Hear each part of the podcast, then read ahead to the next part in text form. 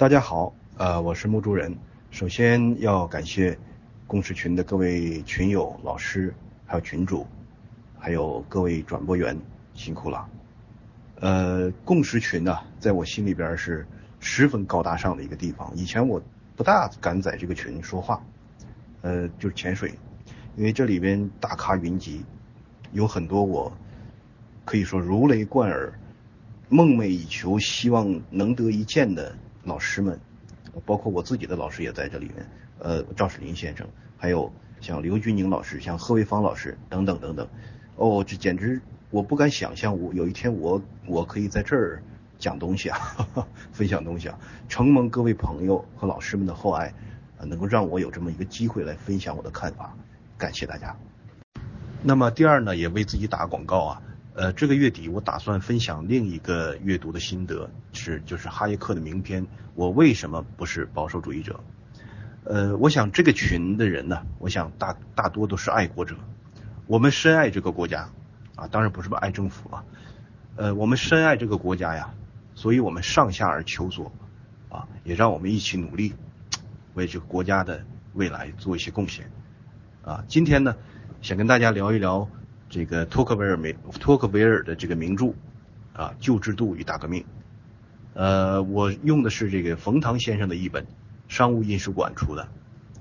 这本书啊，很高大上，我一直没敢读啊，直到去年年底我才第第一次读。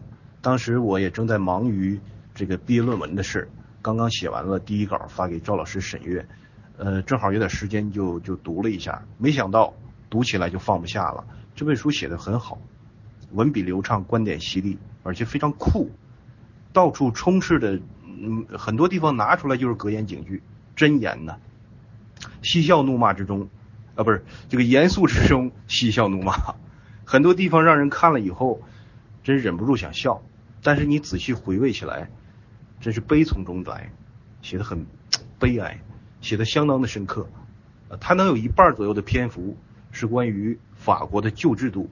对那个时代的法国的社会方方面面的影响，啊，我想从中也我们也可以非常明显的看到中国的影子。可以说，我们对中国现实的种种批判，在这本书中，我觉得都能找到对应之处。呃，这本书近几年来是非常有名的。这个斯巴达之后，隔壁老王入场，大家都知道，担当重任，他推荐了这本书。海里老领导啊推荐这本书，所以马上当时就是洛阳纸贵脱销了。我记得当时电视节目里边还请过一些专家来科普科普这本书的内容，网上也有很多文章来介绍。反正我是听的云里雾里的，就记得他们基本上都是围绕一个问题来讲的，就是为什么改革往往会引发革命啊？要不然就是讲什么人们。其实不是要自由，而是要主呃，而是痛恨主子，类似这些话。我估计很多人朋友呃对这本书的印象，我估计也是这样的。可是随着我对这本书的阅读呢，我发现这并不是这本书所要讲的关键所在。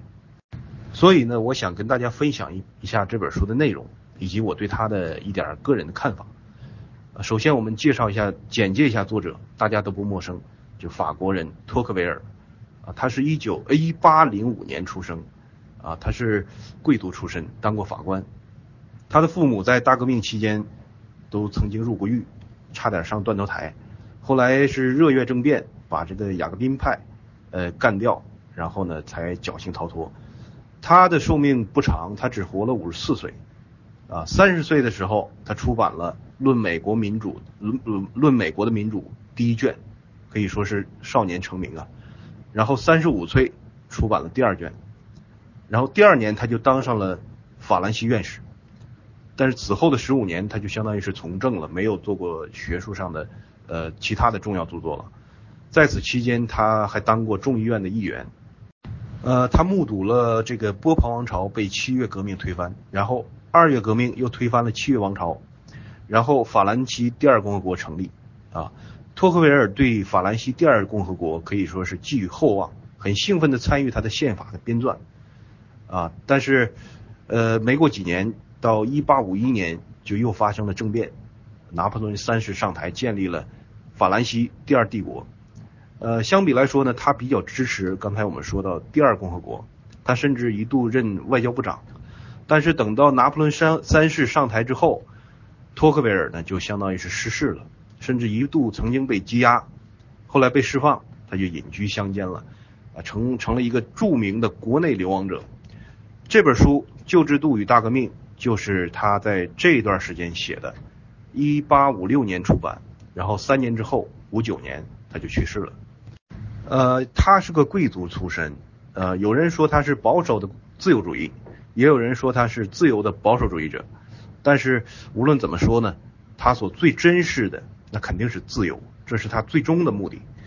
呃，此前其实有很多学者写过法国的革命史，但是他这本书不大一样，他视野开阔啊，他就像他自己说的，这不是一部这这本书绝非一部法国大革命史啊，他不是研究这个整理资资料的，他是对这段历史进行分析和评价。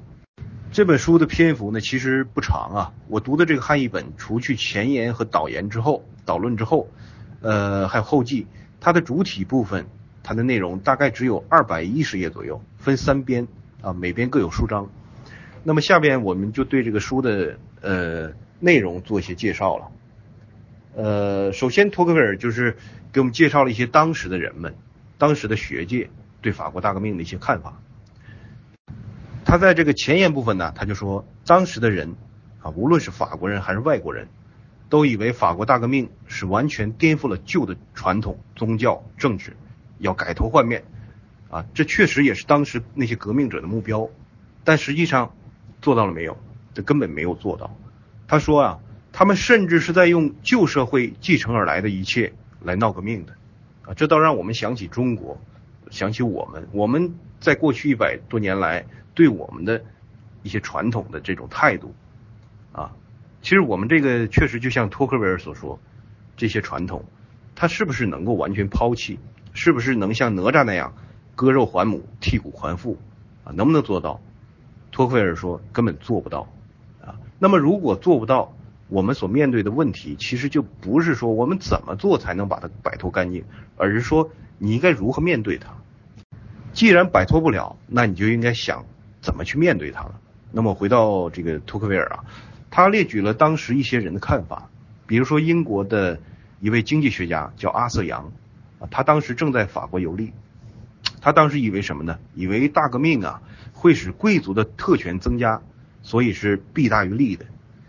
呃，还有著名的英国的这个保守主义之父啊，伯科先生，埃德蒙·伯科，他最初呢以为法国会被削弱，甚至灭亡。啊，革命之后，他说，他他这么说了，法兰西岂止是丧失了旧政府，简直是丧失了一切政府。与其说法兰西必当成为人类的灾难与恐怖，不如说他几乎成了屈辱与怜悯的对象。但是从这座被谋杀的君主制的坟墓中，却走出一个丑陋庞大、超出人类全部想象能力的可怕怪物。他无视一切。固有的准则，无视一切常规的手段，谁要对他的存在不理解，便被他击倒。对此呢，托克维尔怎么说呢？他说：“大革命有那么离奇吗？有那么颠倒乾坤、锐意革新吗？大革命真正的意义是什么？特点是什么？深远的影响又是什么？具体摧毁了什么？又创造了什么？”他说：“要了解这一切，要回答这一些问题，啊，就必须先要了解大革命之前的。”那个法国的旧制度，他的这本书就是在对旧时代的法国的历史啊、政治啊进行了相当深入的研究之后写就的。这个作者研究了当时三级会议前后法国的很多省级议会的记录，还有1789年三个等级的陈情书。他说啊，这些陈情书就是旧社会的遗嘱，是那个时代人们愿望的体现。呃，而在这个研究旧时代的档案过程中。啊，作者发现了很多今日法国的特点，就是指他当时就大革命之后那个法国的特点。啊，他说，其实，在革命之前的档案的那些文献里边，这些特点就已经能找到了。啊，很多人以为是源于大革命的那些情感、思想、习惯、政治，其实都能在大革命之前的旧时代找到它的根源。那么第一个问题，我想讲的就是宗教问题，以此作为一个引子吧。呃，最近这些年来，我们国内咱们这个圈子其实最强烈的一个呼声就是宗教方面的，基督教方面的这个趋势可能也是越以后还会越演越烈。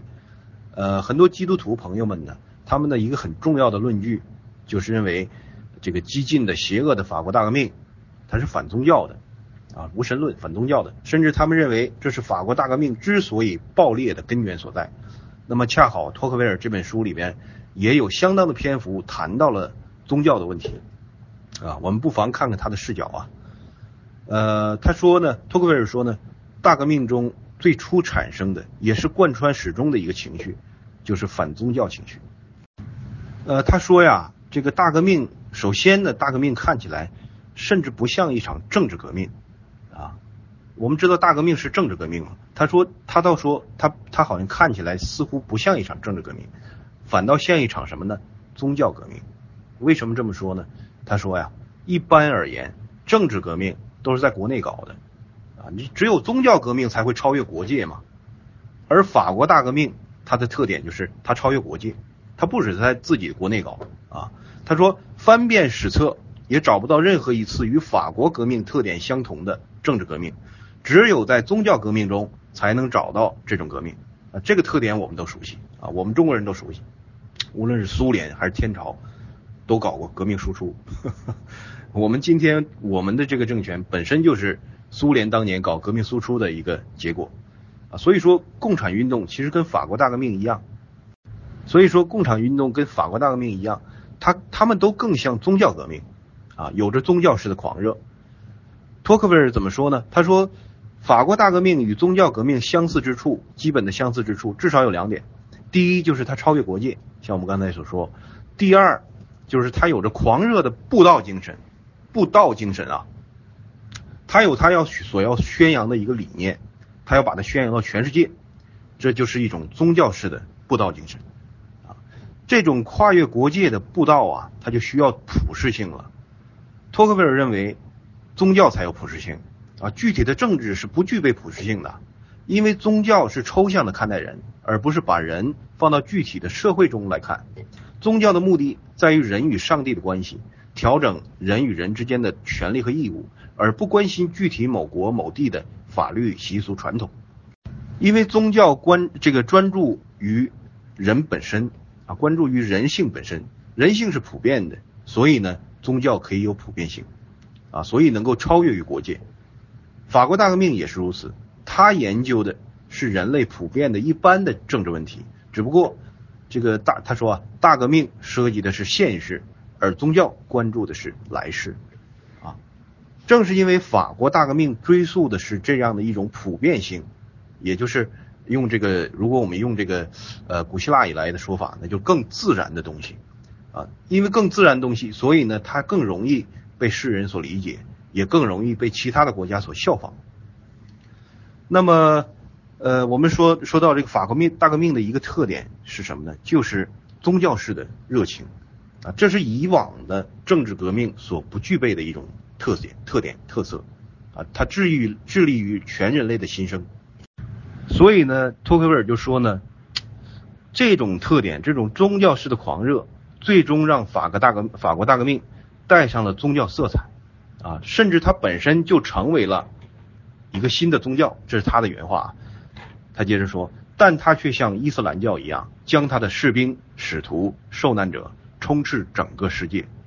所以，我们从这个角度来说，法国大革命虽然它标榜理性，标榜理性主义，但实际上它已经失去理性了。啊，它跟我们今天的这种情况其实非常类似。共产运动一样的，都是从理性起家，但是实际上最终失去理性了。所以哲学界有一句话，它叫做怎么说呢？叫理性主义不理性，浪漫主义不浪漫。啊，这他的问题，我觉得是在这儿，不是说他理性过头了，而是他的理性被丢掉了。呃，这个托克维尔还谈到啊，他说法国大革命的这种新思想是史无前例的，但是这种做法，就是布道的这种做法。中世纪就已经有了，啊，他说，呃，这些中世纪的布道者，他们为了改变具体的习俗而沿用人类普社会普遍的法则，并以人类的天赋权利反对本国的政体，我们知道，从这个呃保守主义的这个原则来说，这两点都是非常成问题的。一个是追求的是人类的普遍法则，一个是以人类的以人类的普这个天赋权利来反对反抗既有的政治权威。但是这两项呢，托克维尔说都是来自基督教，中世纪基督教就有了啊。那么呃，我们谈下一个问题啊，我们谈下一个问题啊，就是说。在法国大革命那个时代，法国人为什么会对宗教表现出如此巨大的负面情绪呢？呃，他说呀，这个否定宗教的思想啊，在欧洲久已有之，却只有十八世纪的法国才能有所作为。啊，他提了这么个问题，这是为什么呢？他说，这是因为对于政府的罪恶，人们人们的不满情绪是不能在政治生活中表达出来的。啊，就是说你谁敢抨击国王啊，对吧？所以呢，只好从其他的方面表达出来，啊，比如说对宗教的批判，还有文学，啊，这就是为什么这个法国大革命之前，文人和作家成了法国的最重要的政治家，这就是他的一个原因。呃，他说呀，所以当时之所以反宗教，其实并不是因为基督教有什么罪恶，而是因为教会在某些方面构成了阻碍，构成什么阻碍呢？尤其是对作家构成了阻碍，因为这些作家们要出版东西嘛，而教会是思想和出版物的审查者，所以作家很痛恨他们啊。此外还有更重要的，就是说这个教会这个东西在当时的法国，它是国家制度的基础和楷模，教会为政治权力，也就是国王提供了合法性和神圣性啊，君权神授嘛，对吧？所以。这个法国人其实想要反谁呀？当然是反专制政府嘛。但是政府有枪，你敢骂他吗？啊，而教会没枪，同时教会又为国王提供合法性、神圣性，那当然得反教会了。啊，反教会既可以从政治上打击国王与政府，他又没有危险，那当然要把教会当成靶子了。就像我们今天似的，我们伟大的胡安刚教授，我们今天大陆但凡有点良知的知识分子。我们今天大陆但凡有点良知的知识分子，我们这个圈子的人，我请问大家有谁喜欢胡教授吗？大家都骂胡教授，骂起来都不会嘴软。可是胡教授胡教授背后的那个男人，你们谁敢骂？谁敢说一个不字儿啊？同样的道理嘛。法国当时反教会，实际上就是想反政府，又不敢啊，所以教会成了替罪羊。而且同时呢。当时这个国王啊，他对教会的保护其实是很有限的，他们不是一家人，因为历史上教会跟这个国王曾经有过明争暗斗，甚至教会曾经凌驾于国王之上。我们知道这个法国历史上天主教廷跟这个国王跟天主教廷有过很大的纷争，甚至有过阿维尼翁之之囚的那个事件，两个教皇并立嘛。他说呀，而在自由的国家。因为宗教与政治没有太多的牵连，啊，所以人们对宗教的态度反倒是普遍比较宽容，甚至是比较认可的。那么最典型的例子就是英美了。我们看今天美国宗教非常昌盛，啊，因为他这个跟政治没有没有绝对的关联，因为他有这种呃宗教的自由，所以他长生。呃，反宗教的这种思想，他说从哪儿来的？甚至是从英国传过来的。啊，他说伏尔泰的老师柏林布鲁克就是英国的一位自然神论者，但是这位柏林布鲁克这位自然神论者在英国却与主教成为盟友，而在法国呢，同样是自然神论者，法国是怎么样的？我们大家都知道，他们之间势如水火。那么何以同样是自然神论者，在英国与在法国却成就了不同的事业呢？这个状况是宗教信仰导致的吗？请大家思考啊。那么托克维尔他又说，这个呃，这个他说啊，英国这个不信教的这种思想家不是没有，也不是说被边缘化，而是很多，但是并没有能够在社会上起到太大的作用。这是什么原因呢？其实就是我们刚才所说的那个原因啊。英国并不存在法国那样的问题啊，所以呢，尽管英国当时。这种这个非宗教的学者很多，但是普通人并不需要借助反宗教去反对这个政府，所以他对普通人的影响就不大啊。他说呀，在以往的革命中，要么然是这个政治革命，但是呢尊重信仰；要不然是宗教革命，但是呢尊重政治。而法国大革命则恰好是要把两者全部推翻。我们大家要想一想，一个社会要想有秩序，怎么样？你要不然你要不然你是你的政治得运行良好，要不然你有一个起码的宗教，哎，你才能有秩序。你总得占一样。而法国大革命是要把两样全部推翻，那你当然就是社会失序了啊，所以对这个社会就造成了巨大的危害啊。那么，呃，这个大革命为什么要把它这两者全部铲除呢？就是因为背后的原因，就是因为宗教和政治扭在了一起，他们他们的关系是非常密切的，宗教为这个政治站台啊，所以要反就得一起反。所以这种状况，我觉得我们不应该去单纯就是单纯的去责备那些革命者，啊，造成这种状况的原因，其实根源是旧制度种下的。你有这种情况，他他反的时候肯定一起反。呃，那么为什么他又提到另一个问题啊？为什么在法国大革命前后最热火朝天的那那些时候啊，法国搞得好像反宗教简直成了全体国民的意见呢？啊？其实只是一波人嘛，但是搞得好像是全体国民的意见似的。托克维尔认为，啊，这是因为反基督教的那些人声嘶力竭，而不信教的人不敢作声，怕被孤立。啊，其实就是一种政治正确。我们都了解，你像文革，其实文革中也不是每个人都变成了恶魔嘛。但是你要不跟着喊几句口号，不跟着伸伸拳头，你自己就危险了。所以啊，正如托克维尔所说。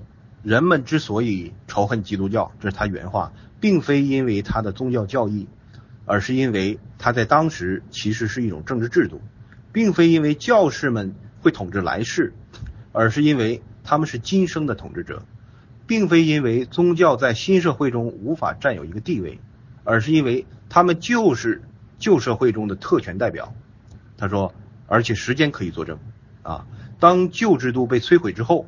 宗教在法国很快又重新被人们接受了，啊，他说，法国大革命之后，法国原本反宗教的那些贵族，最反宗教那些人，又开始重新皈依基督教。一，他说，一七八九年以前最反宗教的阶级是旧贵族阶级，结果呢，一七九三年之后变成了最虔诚的阶级，他们第一个受冲击，也是第一个重新皈依宗教，而且这个现象。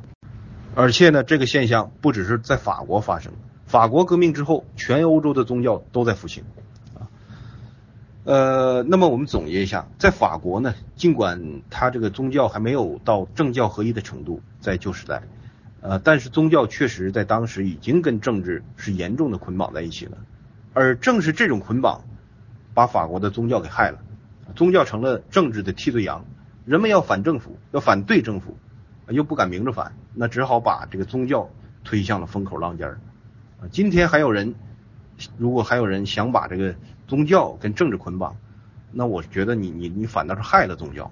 啊，呃，那么再谈一下，我再稍微谈一下这个，啊，这个就不谈了。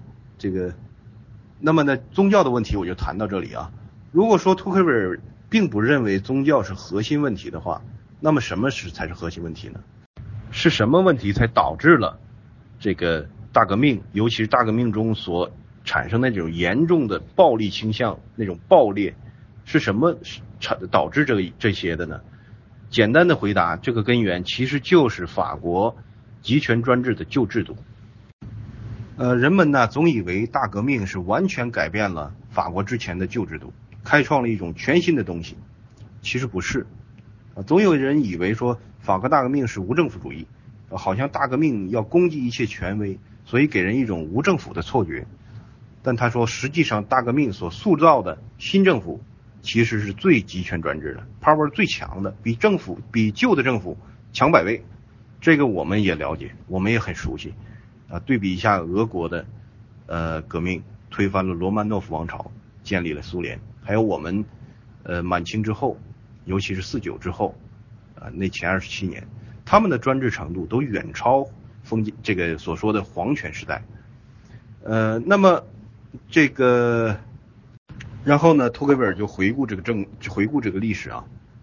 他说，法国中世纪的这个政治其实是封建制。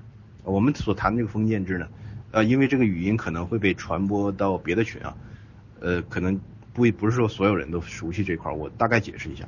他所说这个封建制跟我们所说的这个，呃，我们大陆这边所说的秦之后的封建制，那是完全两码事儿啊。我们这个是一个为了将就马克思的那套所刻意搞的一个一个一个一个结论，其实是完全不对的。封建制应该是指在中国应该是指秦之前，尤其是西周时代的那个封建制。在欧洲呢，那它就是指的是中世纪的那个封建制。他说，法国中世纪的政治其实就是封建制，而到了十八世纪已经是比较典型的集权了，啊，所以这个大革命之前的那个旧制度其实不是封建制，而是集权。然后呢，托克维尔就回顾这个政，回顾这个历史啊，他说，法国中世纪的这个政治其实是封建制。我们所谈的这个封建制呢，呃，因为这个语音可能会被传播到别的群啊，呃，可能。不不是说所有人都熟悉这块儿，我大概解释一下。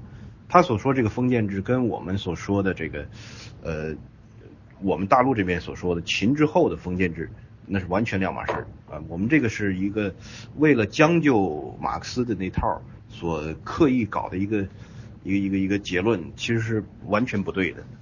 封建制应该是指在中国应该是指秦之前，尤其是西周时代的那个封建制。在欧洲呢，那它就是指的是中世纪的那个封建制。他说，法国中世纪的政治其实就是封建制，而到了十八世纪已经是比较典型的集权了，啊，所以这个大革命之前的那个旧制度其实不是封建制，而是集权。其实呢，当时欧洲各国都是如此啊，法国、德国等等都是如此，都是从封建过渡到集权。这也就是所谓的古今之变啊，古今之变。他说呀，托克维尔说，他说他们把原本等原本的等级社会趋于平等，用官吏取代了贵族，用统一的规章制度取代了地方特权啊，用官吏取代贵族，其实就是把贵族阶级给铲平了，那国家的治理就用官吏来治理，用统一的规章制度替代了这个取代了地方特权。其实就像我们所说的秦朝的统一度量衡，车同文，车这个书同文，车同轨。读到这里，其实我很赞同这他的这个思路了。他是用封建到集权的这种政治结构的演变啊来解读法国历史。其实我们也应该这么做，对中国历史也应该这么做。如果从这个角度来观察我们的历史的话，我们会发现中国跟欧洲从大的框架上来说，它有一个最基本的相似之处。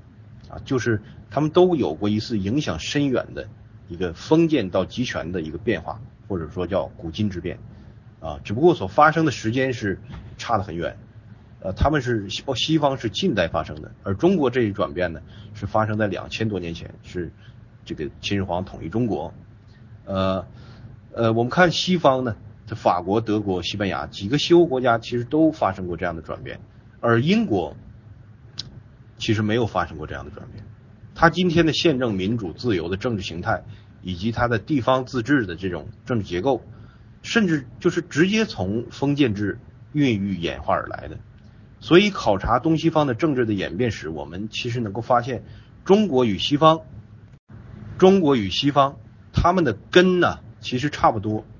呃，我们本是同路人呢，英国是一直沿着这个原本的道路走下去的，啊。而法国、德国、西班牙还有中国这样的国家，则是走上了一条歧路。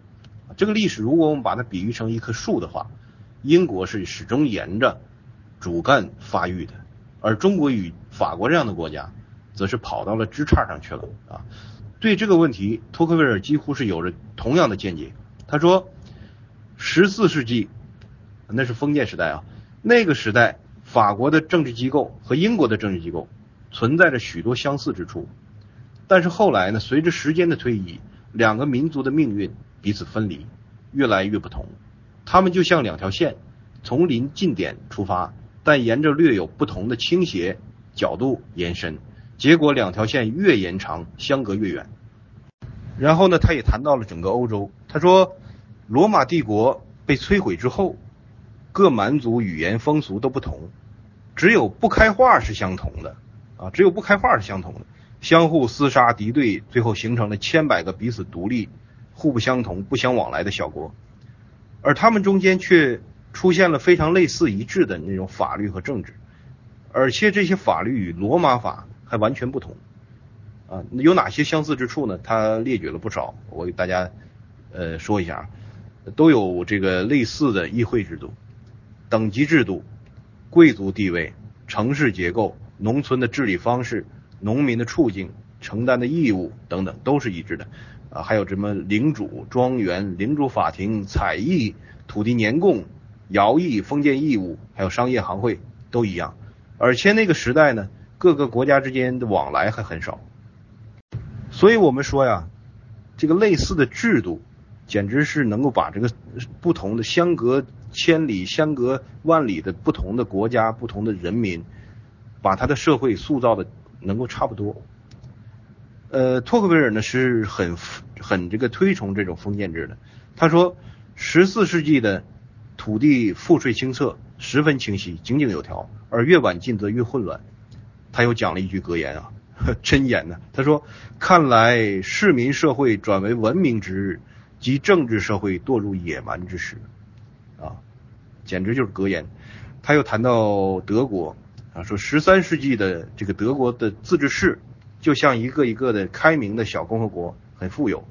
但今天这些城市徒有其表，毫无生气，旧制度已经坍塌。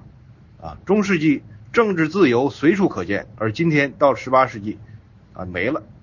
到了十八世纪，地方贵族的权力废弛。王权兴起，啊，但是那个这个时代与中世纪的这王权已经完全不同了，他是集权的君王，啊，他不是分封的封建制的君王，他是通过官吏来治理地方，取代了贵族。他说，只有十十七世纪的英国与大陆各国完全不同，啊，封建制度尽管在英国也已经实质上不存在了，但贵族被保留了下来，而政治却向平民开放。财富取代了贵族的地位，法律面前人人平等，赋税平等，言论出版自由，这些新东西注入到了英国古老的躯体里，保持了老的形式，却得到了新的活力，使其复苏。十七世纪的英国已经是一个现代国家，其所保留的种种中世纪的遗迹，如同供奉品啊。呃，等到集权化之后啊，英法两国啊，尽管。这个都还保留着贵族，但这两国的贵族却有着很大的差别，越来越不一样啊。他说，其实他们最初都是一样的，但越到后来越不一样。呃，法国的贵族，他说最初也是掌权者，但后来权力丢了，只是沦为什么？沦为种姓啊。唯有英国的贵族仍然有政治上的权利，大家对英国这个情况都不大关心。英国人自己呢，出于习惯也视而不见。他说：“英国的独特之处不在于其国会自由和陪审团，而在于什么？在于英国是真正摧毁了种姓制度的唯一国家。贵族与平民可以有同样的职业，甚至可以通婚。啊，其他的国家，包括法国那个时代，贵族和平民不能通婚。”他说呀，英国的贵族甚至可以和下等人打成一片。他把农民可以请到自己家中来。啊，跟着这个主人，还有这个主人领主的夫人、孩子，全家一起吃饭。而在法国，这不可想象啊。英国，他说，英国贵族贵族之所以能够这样，不是因为天性，他们的性格或许会更傲慢，但是为了维持统治，啊，为了维持他的地位，他不得不这样。所以他说，这个可见呢，不同的政治原则会将两个邻近的民族引向不同的方向。啊，这个，所以说啊，这两个民族走向不同的方向，这个不是十八世纪的事情啊，也不是启蒙时代的事情，而是从十五世纪就开始了。谈到这里，不得不让我想到这个制度论和素质论的问题啊，更让我想到这个芝加哥学派呃经济学的芝加哥学派的这个约束条件这个理论啊。在我们如果看这个托克维尔的这句话，很显然他就认为政治原则其实就是呃支派所讲的约束条件，呃，这个政治原则约束条件一一改变，这两个民族的性格就发生了改变，他们做行为做事的方式，他的他的这个气质性格就发生了改变。呃，那么他提到还提到什么呢？提到英国的贵族这个词儿，因为我们知道英国的贵族是从法国过去的，是十一世纪这个诺曼底公爵诺曼公爵威廉一世征服了英格兰，所以他的这些贵族其实一开始都是讲法语的。他说英国这个英语里边“贵族”这个词儿一开始就是来自法国，叫什么呢？我不太懂法语啊，大概应该按照英文的发音应该是这样。我估计按照英文的发音应该叫 gentle home，但是逐渐的演变成了英语中的什么呢？就是 gentleman 啊，gentleman 我们翻译成什么？翻译成绅士。他说平民这个词儿，呃，也估计也是从法语那儿来的。他是写的，如果按英文的发音，应该叫 rotarier，呃，我不太懂法语啊，可能是这么发音。他说这个词儿在英语中已经消失了，已经消失了。这意味着什么呢？这意味着。贵族逐渐演变成了绅士。啊，贵族这个种姓，贵族原本是个种姓概念啊，但绅士不是，这说明什么？说明是英国的贵族，英国的社会已经打破了血缘的壁垒。啊，平民跟这个贵族其实已经打成一片了。啊，绅士不讲血统的嘛，而传到美国之后，这个词儿 gentleman 已经被用来泛指公民了。所以，我们如果看这个英国，呃，这个 gentleman 这个词，它词义的演变，啊，从正统的政治地位上的贵族，然后逐渐演变成了绅士。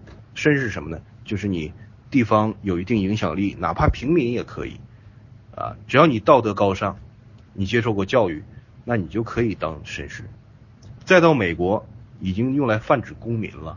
所以它这个演变，如果我们对比我们中国的话，跟儒家的那个君子的概念几乎是一致的啊。因为我我的自己的毕业论文里边就分析过这个比较，也分析过儒家的这个君子的含义的演变。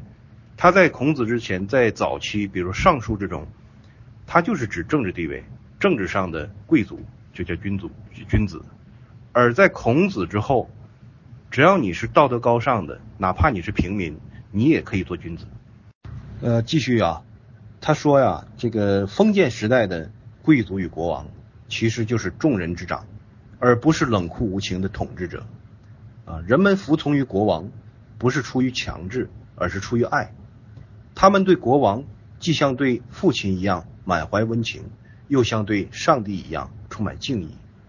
这简直，如果你熟悉这个中国的先秦时代，比如说儒家，他他讲的简直是就是 跟中国当时太像了，一模一样啊！我们的先秦时代，封建的那个黄金时代一样的，因为家国统构嘛，层层分封嘛，每一层其实就是一个宗族。对于诸侯来说，天子是既是他们的君主，又是他们的父亲或者是长兄啊，他是家国统构的。在这个诸侯国内部，对于各个大夫来说，这个诸侯既是他的君主，也是他的长兄或父亲，每一层都是这样的。所以呢，呃，整个来看，整以全天下来看，天子其实就是全天下人，你就是最大的君主，政治上，那么血缘上就是最大的父亲。所以跟他讲的这句话几乎是一样的。他们对国王既像对父亲一样满怀温情，又像对上帝一样充满敬意。呃，后一句话对上帝一样充满敬意，我们一般可能不大认可，可能觉得我们这儿不是那样。我我觉得其实也也差不多，因为我们的天子也是来源于天嘛，至少人们的观念里，天子是天的儿子，对吧？我们接着说他这个书中的内容啊，他说中世纪啊，贵族与治下的平民其实一是一个紧密的圈子啊，平民中的一些优秀的人，平时。他会辅佐这个贵族来治理领地，比如说在法庭上做一些协助，在战争中他做贵族的仆从。他说，十四世纪啊，甚至连资产阶级跟贵族的关系都很紧密啊。这个贵族与资产阶级在议会中、三级会议中共同进退是很自然的事儿啊。十四世纪那个时代，甚至他们贵族和资产阶级能够联合起来保护各省的权利，反抗王权。他举了很多这种例子。呃，他最后说了一句话，他说：“如果不讲明这是法国的事儿，就好像是从英国的历史中拿出来的似的。”啊，所以就是他举了这么多例子，其实就说一说明一件事儿，就是说，在法国集权化之前，近代之前的中世纪，法国的政治结构、政治形态跟英国没有什么区别啊。那么，法国的贵族阶层失去治权的之后呢？这个贵族个人的特权却在增加啊，成为这个国王第一奴仆的这种特权却在增加啊。他说，随着中央集权的加强，税越来越高，但是贵族却有买免税权啊。这种免税的特权看着好啊，但是却使贵族与民众分离了啊，贵族被孤立了。原来你跟贵族跟平民不是紧密团结的吗？现在你们被就是相互隔离起来了。啊，贵族也逐渐的，呃，被贬义。这个埃德蒙·伯科，英国人，埃德蒙·伯科，他曾经盛赞法国的旧制度，他曾经赞美过法国的这种旧的贵族制。啊，因为什么呢？因为当时的法国，呃，在伯克那个时代的法国的旧制度啊，呃，只要你有钱，你就可以花钱买一个贵族头衔，所以资产阶级也能跻身贵族。我们知道伯科。非常赞美什么呢？赞美自然贵族，而贬低封爵贵族，所以这是他的一个观点。呃，但是伯克觉得这也挺好啊，但是实际上这是 对贵族阶层的一个贬义的方法。比如说路易十一的时代，他曾经成倍的增加这个封爵的人数，实际上这是对贵族的贬义啊。就像我们看那个汉武帝搞什么呢？搞推恩令。你看着好像是让这个贵族有封有封地的贵族人数增加，实际上是在贬义贵族，加强中央集权。所以说，从十五世纪开始，贵族的地位就开始削弱了。对于这个贵族的没落呀，呃，托克维尔是痛心疾首。他说，贵族保持着先辈的骄傲，仇视奴役，啊，这个他们不关心政府对普通人的控制。但极力反对政府对他们自己的控制，啊，这这有点损损贵族的意思啊。大革命之初，他说贵族对国王的态度甚至比第三等级还要激烈，但大革命却将贵族彻底根除了，啊，贵族长期以来发挥着伟大的品德，骄傲又自信，是社会上最具抵抗力的阶级。他气质雄壮，也为其他阶级增强其雄壮。贵族无法再生。头衔可以再来，但先辈的心灵已无法恢复了，啊，他对这个贵族的阶层的丧失啊，痛心疾首。那么法国的封建制是如何解体的呢？他这本书里边没有呃太多篇幅去研究这个，我都是呃找的一些他书里边的只言片语，然后自己组织了一下。他这个主要的说法呢，其实是关于税收。啊，我们知道英国宪政的建立，其实直接原因也是在于收税啊，而法国呢，就是这个大宪章啊，这个因为是这个破坏了当时封建制的那种权责对等的这种税这个收税的这种呃原则，所以呢，大家贵族联合起来，呃胁迫国王签订大宪章。但是法国呢，法国不太一样啊，首先他回顾历史，说十四世纪中世纪的时代。说有一句格言叫“无纳税人同意不得征税”。他说这句格言在当时的法国和英国是同样巩稳固确定下来的。他说人们经常会提取这句话，在当时违反它就相当于失去保证，恪守它就相当于服从法律啊。呃，所以这个这句话“无纳税人同意不得征税”这句话，其实在封建时代。它就是一条基本的政治原则，或者说基本的法理。这个原则就是封建时代的一个一个一个基本原则，就是权责对等，或者说我们叫契约原则啊。所以托克维尔管这叫什么呢？叫封建的自由啊。结果呢，在百年战争期间啊，法国国王就把这个规则给破坏掉了，他不经国民同意就确定税收。那么问题是？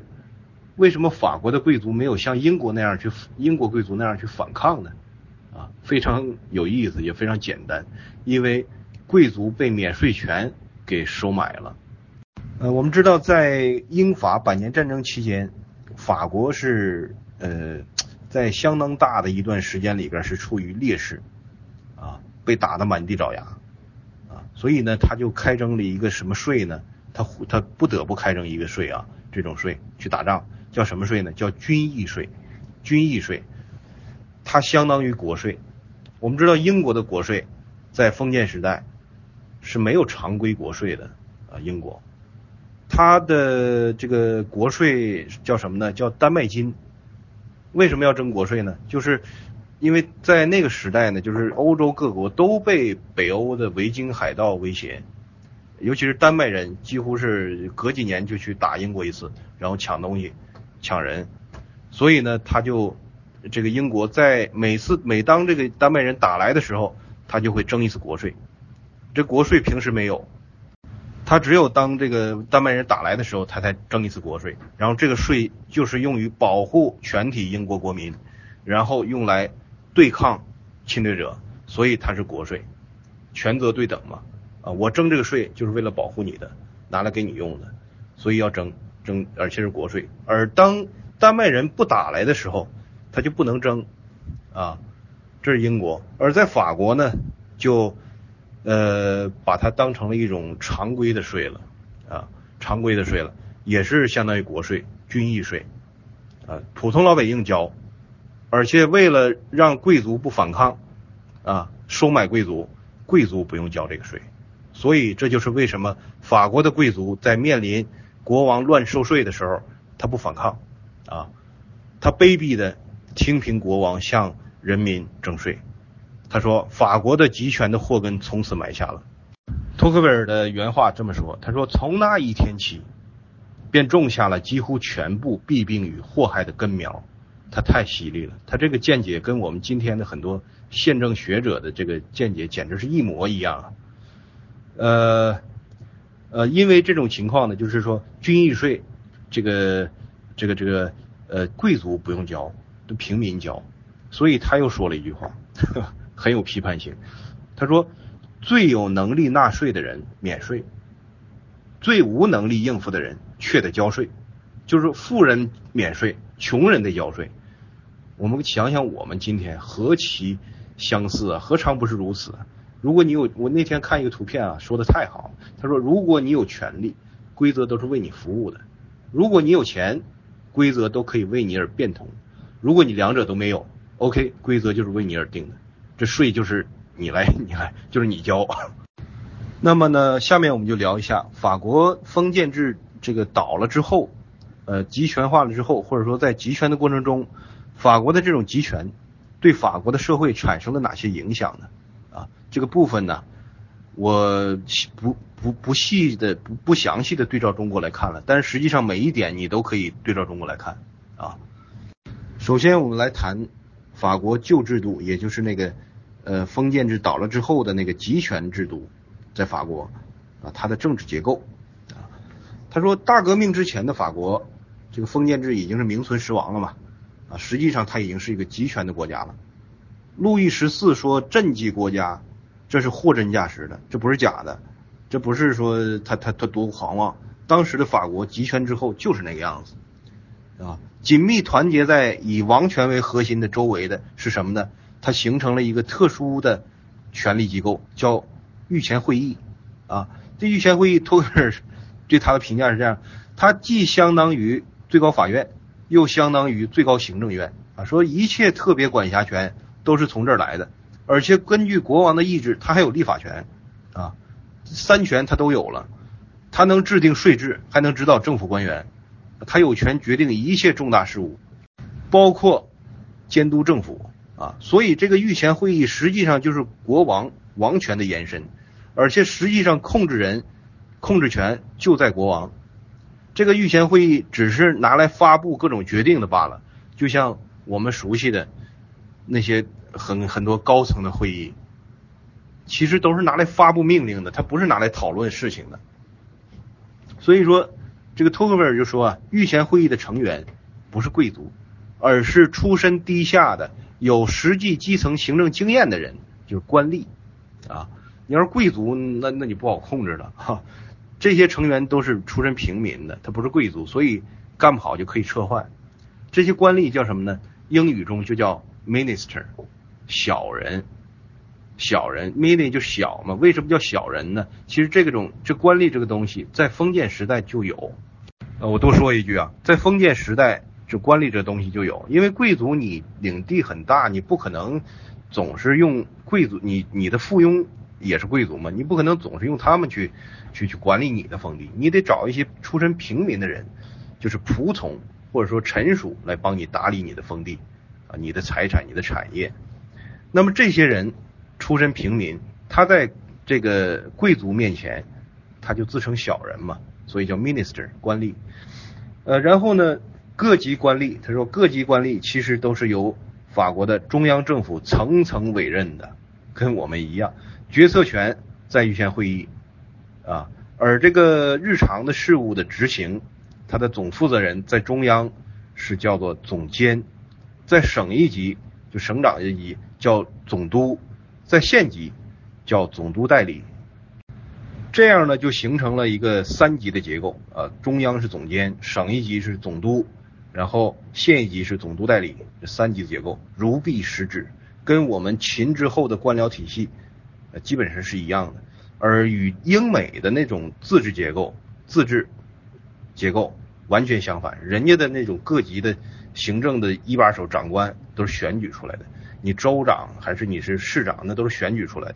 你上级中央政府无权委派，你凭什么给我委派官吏，给我委派这个这个这个州长、市长？政治结构就大概讲这些。然后呢，是关于他的公共事务。传统的这种封建制下，这贵族领主责任重大啊，这个领地的公共事务都是贵族来主导的，也是他也是负责者。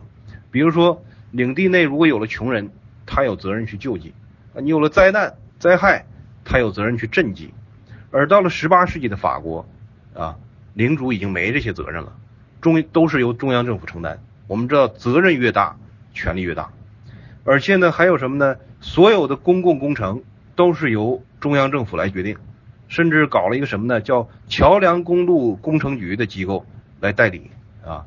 这个机构连同它的称呼保留到了大革命之后的法国。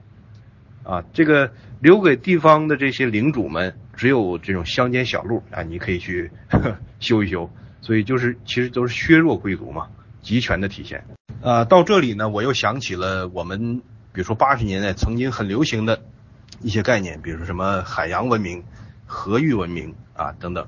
说我们中国为了因为有黄河，为了防洪，不得不集中力量办大事儿，然后就有了我们今天这样的制度。但实际上，你看法国也这样。法国有什么大河吗？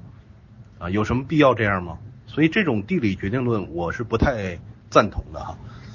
然后我们再看一下当时的民间的情况。他说，十八世纪的法国农村呢，还存在着一些自治团体，跟我们四九年之前农村的这种宗族自治团体差不多。他说，与美国的农村村社的特点类似。但命运迥异啊，因为上层政治不同。这个美国的农村，它纯属是一个自治的团体，纯属是自己管理自己；而法国的农村，则是，而法国的农村则是被控制在国家之下的啊。官员你可以选，你可以选举啊，税官呐、理事啊什么的，但是选出来他其实只不过是国家的工具，他不是社区的代表，他也不是你的服务者。他是干嘛的？他是其实就是人们选出来之后管理自己，然后与中央政府接洽的人，而不是你的服务者。呃，所以说他说革命之前，农村呃尽管还保留着从前的民主的形式啊，比如说有全民大会，大家有权表达自己的心愿，但无权按照自己的意志行事。啊，你要行为的话，你一切都得听命于中央政府。这个人民自己的意愿意见。没有任何做主的权利啊！他举了一个例子，很有意思啊。他说，比如说一个很偏远的一个小镇啊，他要想要修补自己那这个那个那个被风刮坏了的教堂的屋顶，或重建本堂本堂神府所住的坍塌的墙垣，都必须要获得御前会议的裁决哈，这简直了。然后他又说了一句呃格言呢，他是这么说，他说最专制的政府也能与最民主的形式结合在一起，压迫人还要摆出若无其事的样子啊，人民有选举权，但候选人由总督指定，而且还得全票通过，官员如果不服从，他必须顺服，如果不服从就被下狱，久而久之，官员也即被顺服了。啊，这这个大家自己对比吧，啊，这太明显了啊！而且这一点呢，官员跟贵族就不一样，你官员可以随便就给他下狱，贵族你就不能，因为他有力量反抗啊。还有就是什么呢？人民对待贵族的态度也发生了深刻的转变，在集权化的过程中，我们说官僚取代了贵族啊，比如说中世纪，国王的这个重大的会议都是找贵族去商量。啊，过重大事项都是找贵族商量，但是到了集权化的时代呢，国王是找官僚去商量，啊，贵族成了政治上的吉祥物，纯属摆设。在地方贵族的领地内部，他失去了对领地的实际治权，这些治权是掌握在政府手中的。所以，我们就像我们刚才所说的，权力呃这个责任越大，权力越大。所以老百姓只认政府，他不认贵族，啊，与此同时呢，贵族还享有。原来的那些种种特权，特权没给他少，比如说免税权，啊，他还有打猎的权利，还有公共林地的特权，还有土地租金，啊，我们说呀，这个集权时代的集权社会的老百姓观念其实都差不多，他屈服于政府，哎，不过就是不得已啊，政府有强大的力量，你干不过他而已，本质上其实与劫匪跟受害者的关系没有两样，这种观念已经深入到了集权社会的老百姓的骨髓了。所以从老百姓这个角度看来，你贵族又没有权利管我啊啊，你你也没有公共事务的权柄，你不过就是我们农民的一个熟悉人陌生的邻居而已。你啥都说了，你说了什么都不算，你还要享受那些特权，你凭什么？我凭什么还要向你交税？还要向向你呃还要交什么呢？交土地租金？因为很多老百姓说我已经都出钱买了，比如说。一个老百姓卖土地，另外一个老百姓我出钱买了，买回来的东西当然是我的了，怎么我还要向你交租金呢？他没有想到这些土地其实还是至少名义上还是属于贵族的，所以啊，在大革命前这个这个之前，贵族被普通的法国人仇视就是有原因的，他不是没有原因的，这不是因为无神论啊，你看托克维尔的解释，他不是从什么无神论有神论的方面去解释的。那么我们再看一看旧制度的行政风尚，这个很有意思。我们看一看，呃，旧制度这个托克维尔有句话呀，特别有意思。他说，历史是一座画廊，在那里原作很少，复制品很多。那么我们看一看这个行政风尚跟我们何其相似啊！呃，如果让我个人呢对这本书所阐述的法国旧制度的政府做一个简洁概括的概括的话。我想四字儿就够了，四个字儿，万能政府。我们看看这个万能政府什么特点？首先，这个万能政府对民间团体充满敌视与警惕啊。这个他说，政府之外的人，如果谁要是有心于公共事务，肯定对政府怀有一律怀有强烈的仇恨。他说，再小的独立于政府的团体，也会让政府感到畏惧，使政府不快。政府只让那些由他一手组成并由他主持的社团存在，他宁愿贫乏也不要竞争，但是政府允许人们讨论宗教、哲学、道德，甚至政治的抽象理论，只要他们不去恶意评价具体的一些政令啊，或者是具体的官员就行，政府就以为这跟我无关了。而且呢，那个时代，十八世纪，政府还要还想要控制报纸，这个在我们现在看来太小儿科了。那么。这个法国的这个万能政府，他都负责什么呢？他说，政府责任重大而又细致，事无巨细，什么都管。他说，十八世纪末的时候，任何偏远省份的一些小事，比如说办一个什么乞丐收容所，他的开支、规章制度、选址、建造，都由总督亲自监督，跟计划经济似的。总督肯定忙不过来，那就委任一些办事员去办，这些办事员就是实际的掌权人。那我们可以想象，同时肯定带来腐败。他说，总督在巴黎而能洞悉一切，就必须有上千种审查制度、审查手段来配合啊。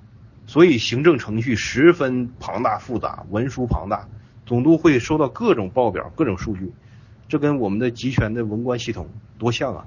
政府还要干什么呢？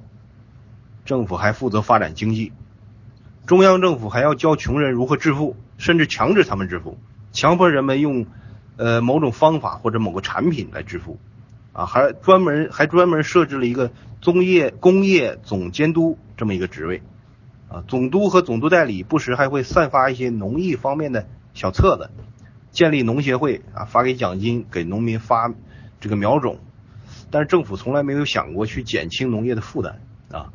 御前会议有时还会禁止在他认为不适合的、不适当的土地上种某种植物、作物，呃，比如说他认为某块地适合种小麦，农民种了葡萄怎么办？拔掉。啊，政府他说政府这个时候已经不是不只是统治者了，已经变成了监护人，跟我们多像啊。他说呀，实际上法国旧政府并不想把社会搞糟。他们对自己的任务很清楚，也很积极，但其实正是这个积极反倒有害，啊！但是当时法国人可不这么认为，他们普遍认为，如果国家不介入，就什么都干不好，啊！农民相信，说如果说这个农业干不好，那肯定是因为政府做的不够，而不是做的太多，啊！政府甚至取代了上帝，人们自然会去祈祈求政府，甚至连贵族都去祈求政府，啊！只只不过是态度高傲点而已。他说有了灾害了。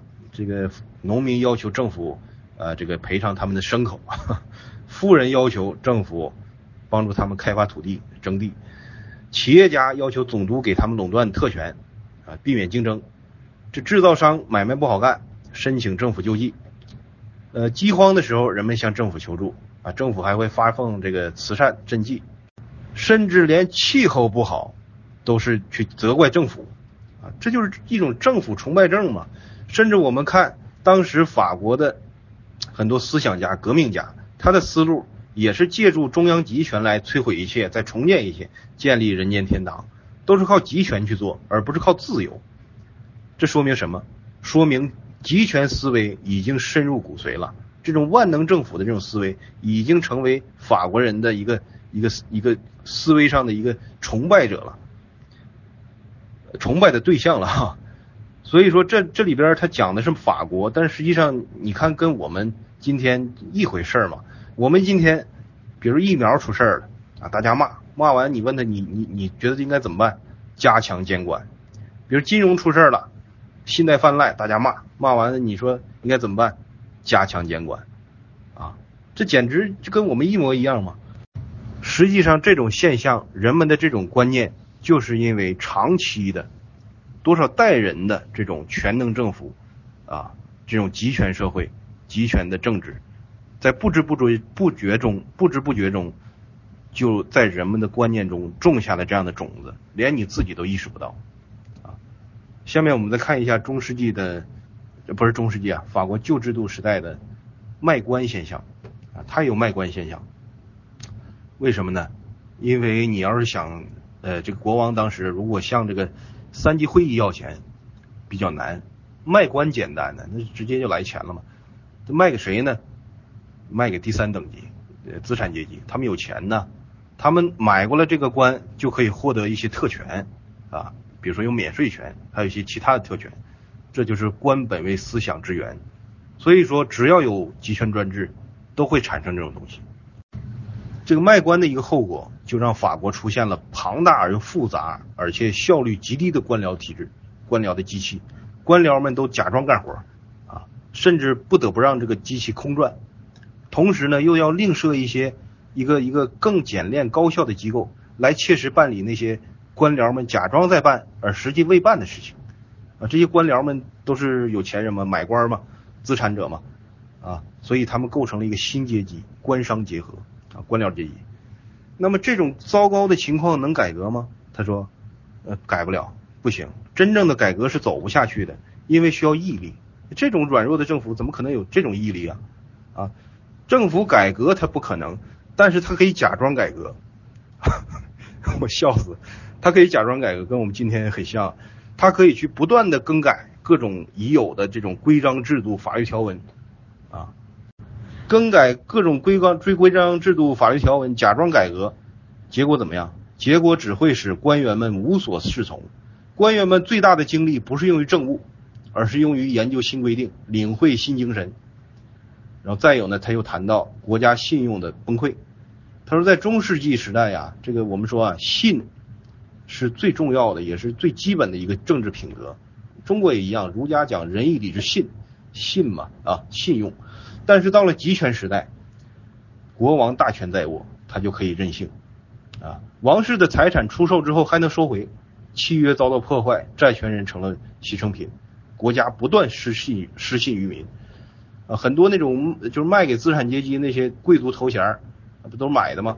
这些贵族头衔儿还被一次次的收回啊，你得重新掏钱去买。比如说路易十四，他说他举例说，比如说路易十四取消过九十二年来全部那些购买的贵族头衔儿，他说八十年后路易十五也这么干，啊，这哪还有信用啊？呃，最搞笑的是什么呢？这个他说提到啊，这个刚才所说的一个桥梁公路工程局的局长啊，曾经有过一个设想啊，因为当时这个你公路啊维修什么的，你都得要人民去徭役，呃，这不是这不劳民伤财，劳民嘛，所以呢，他就寻思就就就呃做了个计划，就是说我不让你去徭役了啊，你就掏钱拿拿，就是用税收来补偿就完了。但是后来放弃了啊？为什么呢？他怕这笔钱被国库挪用。如果挪用了，结果会怎么样？结果就是人们既要交这个税，你还得去服服役、服这个徭役，就让我不得不想到了黄宗羲定律。咱们可爱的秦晖老师的这个发现，在法国也有。在这样的行政风尚之下，文人就走上了政治舞台了啊！因为在精神舆论方面，原本是贵族在领导，而贵族没落了。文人就迅速的填补了这个空白，呃，这个他说，公众的不满和激情被伪装成了哲学，作家成了舆论的领导，占据了本应属于政党领袖的位置。呃，那么下面我们再谈一个小问题啊，就是法国当时的国家结构，也就是首都与地方的关系。啊，图克维尔说，他他这么讲啊，他说，伦敦居民之多，相当于一个王国。但他无法主导英国的命运，而巴黎可以。巴黎是法国的时尚典范，也是制造业工业的中心。地方的独立生活被取消，地方完全依赖于首都。他就提到这个大革命中啊，阿瑟杨就是刚才我们提到那位英国经济学家，他当时正在法国游历。他离开巴黎到外省之后，他说，什么外省人几乎都是这么说的。他说：“他们说我们只不过是一个外省城市啊，我们得看看巴黎是怎么干的。”然后当时这个米拉波侯爵啊，他认为法国的这个首都巴黎已经把国家的资源都吸走了，包括财富、显贵、商人和知识分子。那么如果我们比较中国，呃问题太清楚了。当时还没有这个物理学上还没有黑洞这个概念啊，但是实际上米拉波爵士已经十分清晰的表达了这个概念。啊，法国当时这个巴黎就是一个法国当时的资源黑洞，因为权力集中于此嘛。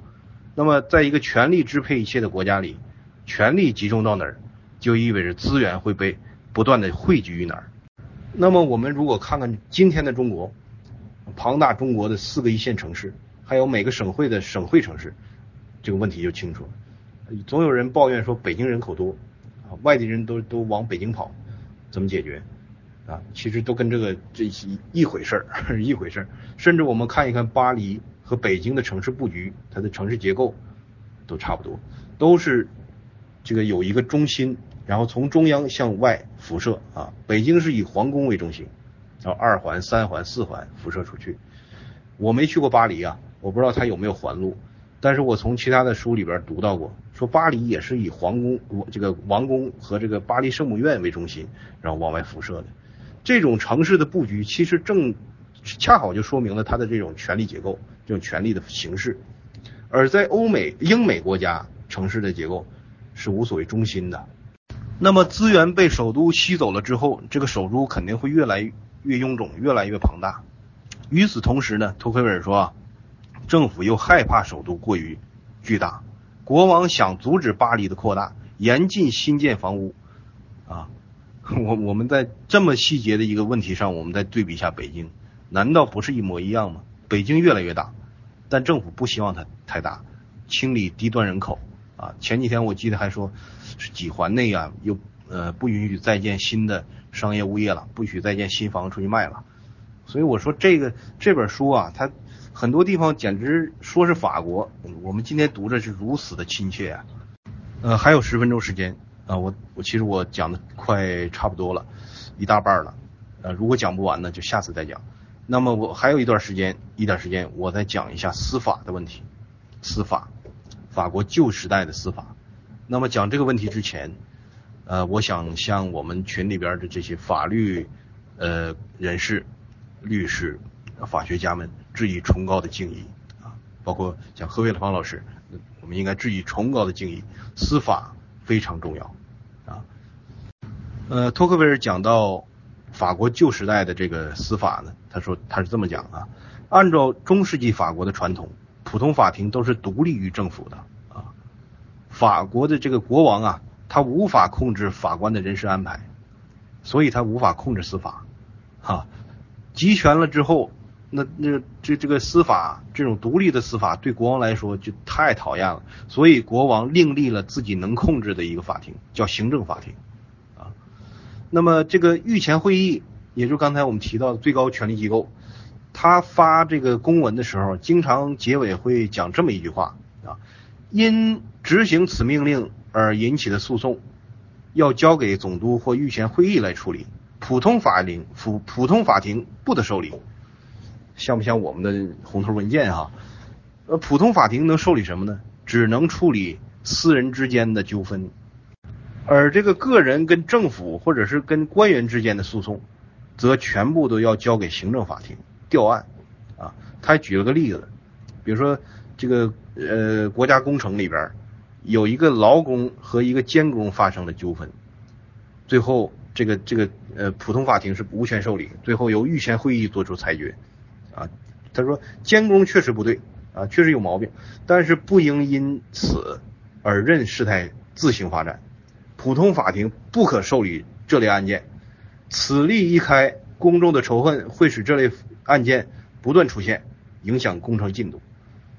这难道不令我们想起贾谊汉代贾谊讲的投鼠忌器的那个典故吗？一模一样。监工是什么人？最底层的官员，但是他仍然是官员。只要是官员就得保护。然后呢，托克维尔讲到了一个非常有趣的观点啊，我这个以前我都没没有想到还有这种事儿，不知道是不是真的。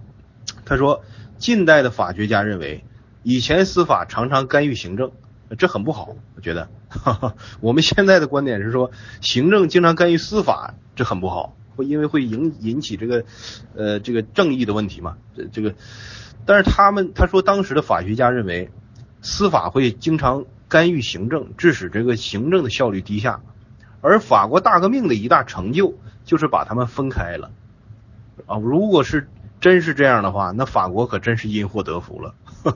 在旧的集权时代，他们是是是这个呃国王控制司法，但是大革命为了提高效率，反倒把他们分开了。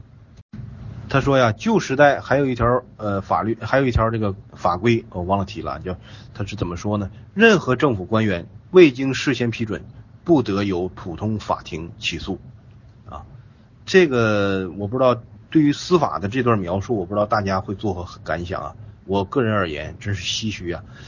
集权专制的表现，简直是全世界都是一个样子，他们就像是同一个老师教出来似的，相互学习过似的。啊，类似于法国的行政法院，我国古代叫什么？叫诏狱系统。啊，今天就不用说了，连诏狱系统都不需要了。党的政法委领导司法，这样的司法体系就会造成一些很有趣的后果。他说，各种国王的呃法律或者国王敕令，在执行过程中不断被各种例外扭曲，啊变更，甚至偏离原貌。他说，条规强硬严峻。实行起来却柔软松怠，所以人们蔑视法律啊，不尊重法律。它的原因正在于此啊。他说，人民遵从这样的政府是出于习惯而非意愿他说镇压人民的总是暴力和专权，而不是法律。啊，他说这样的法律甚至被执法者本身所蔑视，以至于让老百姓让老百姓觉得什么呢？说人们觉得这个骑警队就是秩序本身。他说逃到那个英国的那些法国的贵族啊，他们惊讶于什么呢？说英国竟然没有骑警队，没有自卫队这样的东西。而英国人对这一点怎么看呢？说人们庆幸啊，英国没有骑警队，哪怕自己被偷，我都不想要骑警队。这个简直太有意思了，这点。那么呢，这样的司法，这样的旧制度，对法国的国民性啊有什么影响呢？这个托克维尔在这儿其实是写了不少的，我给大家列举一下啊。他说，首先呢，这个各地的老百姓趋同，失去个性，因为你这个国家的法律是呃越来越普遍性，越来越一致啊。他说，正是因为独夫体制天长日久，使人们彼此相似，却对彼此的命运互不关心，这是独夫体制的必然后果啊。然后他提到这个司法的。问题对人性的影响，啊，他又说，政府干预司法使人性堕落，堕落成什么样呢？使人们变得兼具革命性和奴性。所以那个时代的法国人，我们看我们太熟悉了，跟鲁迅笔下所批判的阿 Q，难道不是一样吗？兼具奴性和革命性，你压不住他了，他就起来革命了。他又说什么呢？他又说，司法习惯会变成民族习惯，独立的良好的司法。让一切可提交辩论，一切均可，呃，这个一切决定均可复议，啊，有公开而又讲究刑事正义，这些都与奴性格格不入，所以失去这一切，民族这个民族的性格就会走向反面，啊，而这个法国当时他就他又讲了一点啊，法国当时的基层官员有时候会汇报他这个治下的属民的品质，他们总是这么去形容农民的。农民生性懒惰，若非迫于活命，就不会干活。这这都是牲口，跟我们这个农民差不多啊。而且呢，这个老百姓啊，他对政治不感兴趣，甚至蔑视。为什么？因为老百姓根本不被允许参与政治啊，所以他根本他他对政治肯定不感兴趣，而且蔑视。他说，法国的老百姓对政治不感兴趣，而且蔑视，而英国的老百姓却十分。热衷于治国之道，那些流亡到英国的法国的贵族啊，他看到发现了这种差别，他们也很惊讶。但是他们怎么解释呢？解释解释成为气候的原因。实际上我们知道是什么原因？实际上就是因为英国人，英国的老百姓，因为他有地方自治啊，政治向平民开放，老百姓都积极的参与到政治当中去。所以他会热衷于治国之道，他会喜欢政治，而你像一个集权的社会，老百姓根本就不允许你参与到政治之中。但是实际上，参与政治、参与公共事务是人类的一种天性，他又没有权利参与，所以呢，他转而去蔑视这个这个政治的，跟中国何其相似啊！他又说，在城市之中，这个城市的政府中，小团体林立，为争权夺势。相互斗争不休，大家只图私利，事不关己则高高挂起。啊，他说法国原来并没有个人主义这样的词儿，但是在那个时代的这种呃政治团体啊，它可以给一个词儿叫集体个人主义。呃，由于时间的关系，其实还有两个问题没有讲完，估计大概再有十分二十分钟就可以讲完了。呃，但是今天这个时间的关系，我就。不再讲下去了，呃，如果有机会的话，以后再讲下去，再讲啊，谢谢大家，今天就讲到这里，非常感谢，非常感谢大家的围观啊，再见。下面应该是这个呃互动环节吧，呃，我首先来回答一下老杜的这个问题啊，老杜的第一个问题啊，他说你一直说极权主义，而一般学术著作称都称法国旧制度为。代表的这种欧洲大陆体制为专制主义和极权主义，其实我说的就是后一个集权，集中的集，而不是极端的极，这是第一个问题。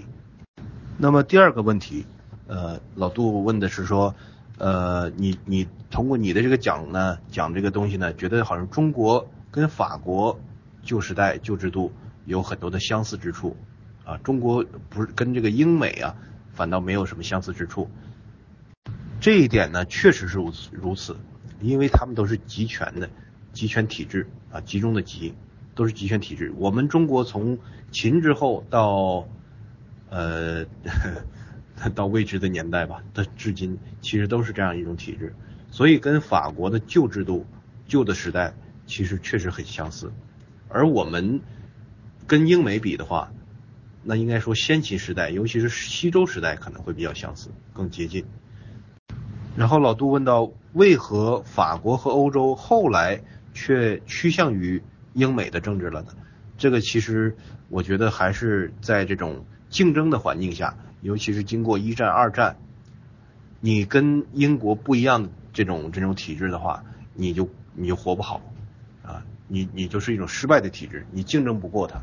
所以在这种压力之下，包括这种呃对英国的呃欧洲对英国的这种呃。不停的学习，使他们趋向于一致。老杜的最后一个问题是说，是否预示着中国未来的转型会呃走这个跟法国类似的路径？大概是这么个问题吧。对此呢，我确实是有这种想法啊，因为我们如果说你要是采用一些，就像我们很多保守主义所推崇的，呃，要走这个英美之路的话，其实我觉得走不下去。因为你的社会现实在这摆着呢，你要是走英国的路径的话，你得你这个社会得是一个封建制的社会，才能够自然演化出，就说或者借鉴英国的那种演化，然后形成一个呃宪政民主的社会。但是我们没有这个社会现实了，我们离开封建制，我们去封建制已经两千多年了，所以更有借鉴意义的或许是法国，而不是英国。这个天方夜朋友问到说，呃，隔壁是什么水平？我说实话我不了解，但是我在准备这个讲稿的时候，其实有一句话的我没讲，我说他真读过这本书吗？他如果真的细致的读过的话，他怎么可能拿来推荐给别人读啊？这种这种书应该拿马上拿去封禁才对呀，怎么可能推荐给别人读呢？所以，我我很怀疑他是不是读真的读过。如果是读过的话，是不是真的读懂了？呃，我下面回应一下阳光朋友的这个问题啊。他说，英国那个是光荣革命，法国那个可以叫做悲惨革命。而且我们呃，按照你今天的对比啊，法国跟我们挺像。那么，我们天朝可能光荣革命是不太可能了。我我们我的问题是说，我们还有没有可能避免？就是像法国大革命那样的悲惨革命那样的悲剧，能不能避免？我回应一下这个问题，能不能够回避？能不能够避免再次避免？就是这种悲剧的革命？说真的，我我不知道，我不知道，我只能说我们充分的吸取他这个经验教训，只能是尽力去做。但是实际上，革命的主体不是我们这些文化人，而是平民、屁民。也就像我们我刚才语音里所讲的，这种兼具革命性和奴性的屁民，实际上是专制集权的政治培养出来的、培育出来的。你有这样的集权的政治，你就肯定有那样的屁民，你跑不了。所以我还是比较悲观的。如果再次发生什么革命，我估计还是那样。为什么说法国大革命那么暴烈、那么呃悲惨、悲剧？呃，像很多人解释说是无神论或者宗教，我认为这都是走偏了，太太抬高。为什么会这样呢？因为这些屁民在集权专制的社会，他没有参与政治的经验。我们说英国为什么那么好？因为屁民天天参与政治啊，而法国这样的或者中国这样集权社会，屁民没有机会参与政治。政治这个东西不是能够靠书本。就能学会的，而是说你要必须，就像踢球，你读多少书你都不会踢，你必须得真的去玩才行。政治就是这样，所以呢，这些屁民没有实际的政治经验，一旦他革命了，他要去参与政治了，他就会玩坏，他就会把这个游戏玩坏，往坏里玩，玩到崩溃。这就是屁民政治、集权之下的屁民政治的一个很大的弊端。所以说，我觉得法国大革命在欧洲之所以引起那么大的关注、那么大的震撼，不只是因为它的暴烈、失序，而是因为它是一个全新型的东西，在以前的欧洲没有见过。所以我以前我在这个群也说过，欧洲人没见过世面，他们没有见过那种集权政府、集权专制的政府被革命推翻之后的惨状，这个社会的惨状他没见过。中国人见过无数次，从秦以后到到这个现代农民起义的样子，我们太熟悉了，人吃人啊，什么样的都有，人间地狱的惨状，我们见的太多了。欧洲人没有见识，他没见过这么暴烈的情况，所以他充分的去吸取这个法国大革命的教训。所以就像我们之前前一天前一天呃我在群里也是这么聊，我说什么呢？法国大革命其实更像中国的陈胜吴广起义，啊，那是法国，那是欧洲第一次屁民起来推翻一个专制集权的这种政权，啊，更像陈胜吴广起义，而不像其他就是呃这个欧洲的其他的革命。呃，老杜这个另一个问题，我是相当的同意。他是怎么说呢？我给大家复述一遍，用英用这个语音啊。他说，既然法国及欧洲大陆。呃，这个国家，呃，与中国，他说，既然法国及欧洲大陆国家及中国这样的集权国家与英美国家有更多的差异，而哈耶克的自发秩序原理显然是以英格英呃这个英国盎格鲁撒克逊语境下的产物，你是否认为它不具有普遍性，而只是英美文化下的可能的选项？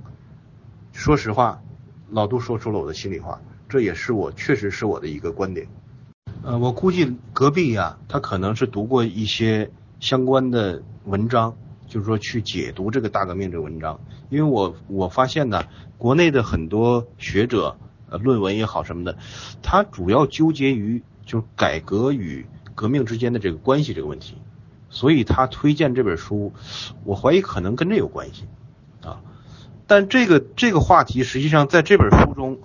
它只是众多话题中的一个，你可以说它很重要，但绝不是核心，绝不是托克维尔要讲的这个这个此书中所要讲的根本的东西。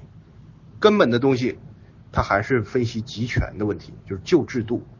呃，对于这个千万过朋友这个问题呢，呃，首先我只能说，呃，其实历史决定论我不太能够赞成，我还是觉得历史之中充满了偶然性，我们人类只能用这种。非常有限的理性去摸索它其中的一些一些个大的规律，但实际上很多时候我们只能是作为一种事后解释，一种马后炮。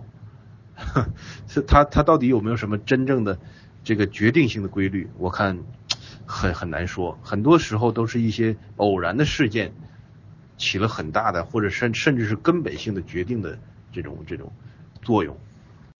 呃，那么千万过朋友他还提了一个问题，就是说你以为，呃，中国当呃中国现在当以开民制为先，还是争民权为先？啊，我我是这么想，开民制与争民权有没有矛盾？如果没有矛盾的话，就可以齐头并进，而不是哪个为先的问题了，都重要，只要它有利于我们走向呃宪政民主、自由平等。我们就去做好了！当然呢，这个做呢，其实我最近越来越觉得，我们是不是有点被墨菲定律给控制了？我们怕什么来什么，真是怕什么来什么。这么多年，比如说我关注这个时事政治和思想方面，大概有大概小十年的时间。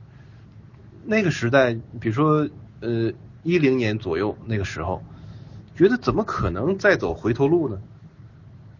提到这个问题，可能当时的绝大多数人都觉得都会觉得你提这个问题本身，你是不是疯了？怎么可能呢？可是现在我们看，你怕什么来什么。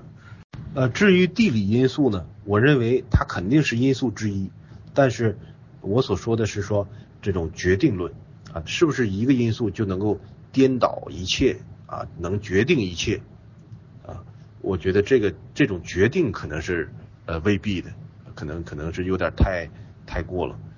但是它作为一种因素，我觉得是不可否认的。呃，三丰这位朋友叫三丰，呃，他说，我想请教一下，启蒙运动与法国大革命有没有哪些必然的联系？呃，对这个问题呢，呃，首先我要说，它是一个历史性的问题，我们应该去，呃，研究了历史之后，才能够做这种回答。呃，我我个人的这个水平啊，还比较在这个方面的历史方面细节方面，我还没有太多的呃了解。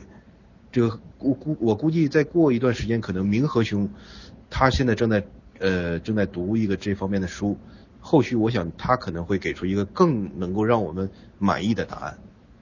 呃，一指老哥说，他提一个问题，他说英国的旧这个英国的贵族。缘何能够既能够和国王叫板，又能和平民通婚？我现在回应一下这个问题啊。呃，首先我想回应的是后面的那个问题，就说为何英国的贵族能够和平民通婚？实际上，为什么英国人、英国的贵族肯和平民通婚？我也这个历史啊，我也搞不清楚。但是在这本书里面，托克维尔讲这个话。其实是为了对比法国，就是说法国的贵族为什么那么执着于血缘，为什么执着那么执着于血缘的壁垒，不跟平民通婚啊？这种对比，我们如果看明了看明白了法国的这个这个原因，或许我们就能够明白英国的贵族何以能够与平民通婚。那么为什么法国的贵族当时？就那么执着于这种血缘的壁垒而不跟同平民通婚呢？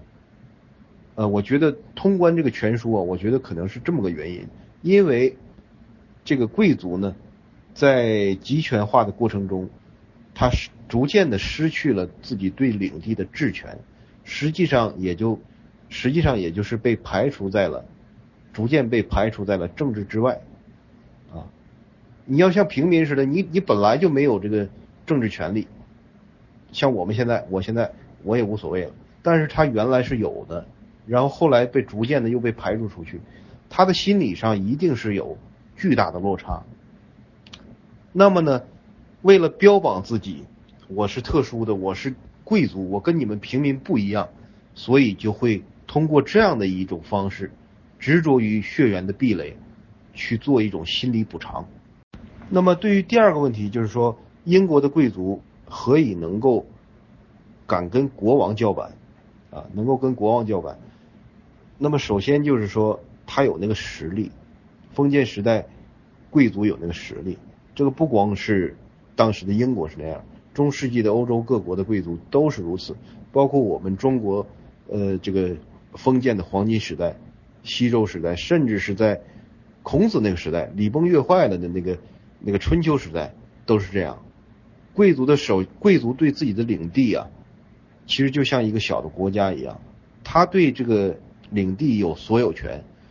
所谓的国家主权，其实就来自于中世纪贵族对自己领地的那个所有权，啊，他有治权对这个领地，有任免官吏的权利，有财税的权利，甚至可以保有军队。呃，这个欧洲这种情况就太普遍了。那么像中国一样的，我们说这个，比如说孔子的时代，有一次孔子当时那个他从政的时候，鲁昭公吧，鲁昭公要去攻打季氏，季氏就反抗，他用什么反抗？用的就是自己家里边的家兵。什么叫家？不是家庭，那个时代的家，国家的家，那个家是指的是贵，就是大夫这一级的他的封地，他的那个政治体，那个政治实体叫家。啊所以就是古人讲有国有家者，什么叫有国有家者？就是贵族，有领地的人，有国有家者。所以他那个时代的贵族，到孔子那个时代的那些贵族大夫，都是有家兵的。他的这个家兵带队的人叫什么？叫家司马。所以他首先他就有这个实力对抗国王。呃，我这个回答呀，有很有可能没有。呃，没有领会这个一指老哥的意图 啊，他这个我估计他这个问题本身是有一定的目的的，但是我可能没有意识到他的那个那个梗啊，所以呢，我只能回答到这儿。呃，如果回答的不对呢，还请一一只老哥呃能够亲自能够呃解释一下，或者说回答一下这个问题，谢谢。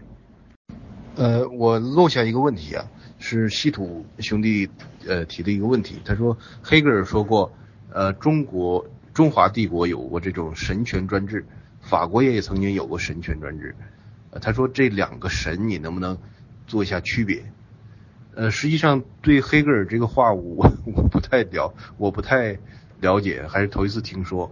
那么，呃，中国的神权专制跟法国的神权专制，这个本身我也不是特别了解，但是讲一下它这两种神的区别，我倒是大概能呃讲，就是大概能够呃尽我所能的去呃说一下这个问题。呃，提起法国，说法国有神权专制，这个我还不太了解哈。呃，如果这么说的话呢？这个历史我不太了解。如果这么说的话呢，那倒是有点像政教合一的味道了。呃，这个话题其实在我的这个准备中是准备了的，但是因为时间的关系，我没有去呃讲它，呃根本没有呃讲它。我我这里到时候可以去讲一下。呃，这个是什么问题呢？其实就是政教合一，大家怎么理解它啊？比如说我们今天。算不算政教合一？因为我们今天连宗教都没有啊，但是我们能不能说它跟政教合一之间有没有什么关系呢？我个人认为啊，它们本质上是一回事儿啊。政教合一的本质是什么？实际上大家可以想一想。我认为，我个人认为啊，政教合一的本质并不在于宗教如何如何啊，权力如何如何，而在于政治掌控了。宗教的权利，而通过宗教掌控了什么呢？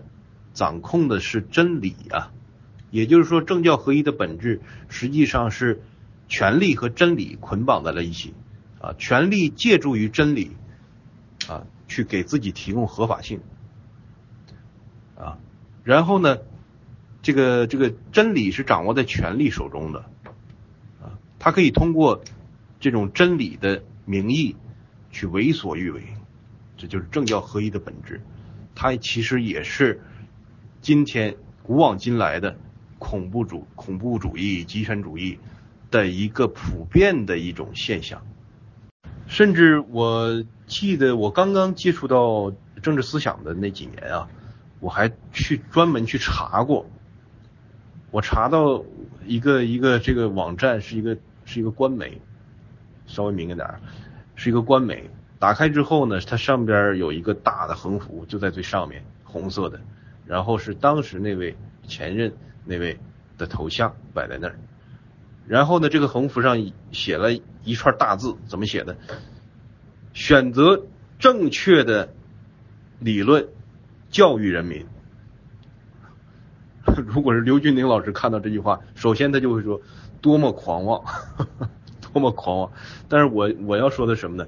这就是政教合一，权力掌控了真理啊，他能够决定哪一条理论是真理，他能够决定每一条哪一条理论是真理，然后呢，他选择它，然后教育人民，以此赋予给自己以合法性，这就是政教合一。所以，如果从这个角度来看的话，传统的中国皇权时代。其实就是一个政教合一的时代。尽管我们说中国的政治从孔子开始，从甚至从周公开始就已经逐渐的世俗化了，啊，就已经逐渐世俗化了。但是本质上，他还留着一个政教合一的传统。什么呢？你看这个皇帝这个人，首先他是政治领袖，而且他是什么？他是神的子孙，他是天子。皇和帝都不是人，是神的。啊所以说他是政呃政权的实际掌控人，而且他也是教权的掌控人。最典型的权力对真理的这个掌控，在中国历史上发生在什么时候呢？发生在汉代，之前估计也有啊，但是没可能没有那么明显。汉景帝的时代，我们知道汉朝前期的几个皇帝无为而治，都是非常开明的，文帝、景帝，但是。这种这个非常开明的这个景帝，就曾经有过这样的一个一段故事，我经常也在各个群里头说这个事儿啊，我再重说一遍，什么呢？就是当时的两个大臣黄生和袁固生争论一个政治学的问题，什么问题？就是说这个呃这个武王伐纣啊，他有没有正当性啊？一个大臣说有，另一个大臣说没有，他们都是为了保汉家江山、汉家政权。说有的那个。实际上是想要赋予刘邦反秦以合法性，说没有正当性的那个，实际上是说现在再有人来反抗我们汉朝，推翻我们是不行的，不应该的，都是为了呃维护汉家江山。但是呢，这两个人就争执不下，因为说如果说你你这个认为武王伐纣有合法性，那现在老百姓就可以起来反抗汉朝啊。啊，如果你说武王伐纣没有合法性，那当年刘邦反秦就没有合法性，你汉朝的根基就没有合法性，怎么解决呢？相持不下，怎么办？这本身原本是一个学术问题啊，结果呢，两个人相持不下，最后就去找了汉景帝来裁决啊，这是第一次。有史以来，可能在中国历史上，可能算是第一次明确的记载的，就是学术问题由皇帝就掌控权力的那个人来决定谁对谁错。在先秦时代，这是不可想象的，这种事儿只能发生在集权时代。然后皇帝怎么回答呢？皇帝说：“呃，这个问题呀，他说什么呢？食马肉不食马肝，不可谓不知味。”因为在那个时代的人认为马肉是，嗯，那是出了名的美食，啊，尤其是马肝。但是马肝他们认为什么迷信嘛？认为马肝有毒，所以呢，你吃马肉你已经是美食家了。但是你如果，呃，你不吃马肝，不影响你作为一个合格的美食家啊。他有毒嘛，你别以身犯险。什么意思呢？这句话的意思就是说，你们都是好学者，你们都是好学者，但是这儿有一个禁区。学术禁区，你不研究它，并不妨碍你成为一流的学者。这就为学术划定了一个禁区。政治哲学的核心的问题，不允许学术学者这个学者们探讨了啊。所以儒家从汉代以后，他不研究政治学了，研究心性之学、道德哲学。所以呢，当时这个思想界其实对儒家的走向其实都有一个深刻的影响。但更重要的，我是要说，从这个时代开始。从集权的时代开始，权力就开始掌控了真理，啊，权力就开始掌控真理。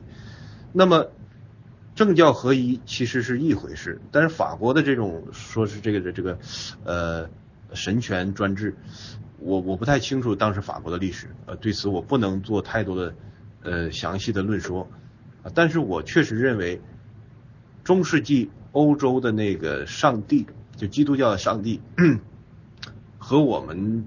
中国传统文化中的那个神，就是上天，其实是有着很大的关联性的。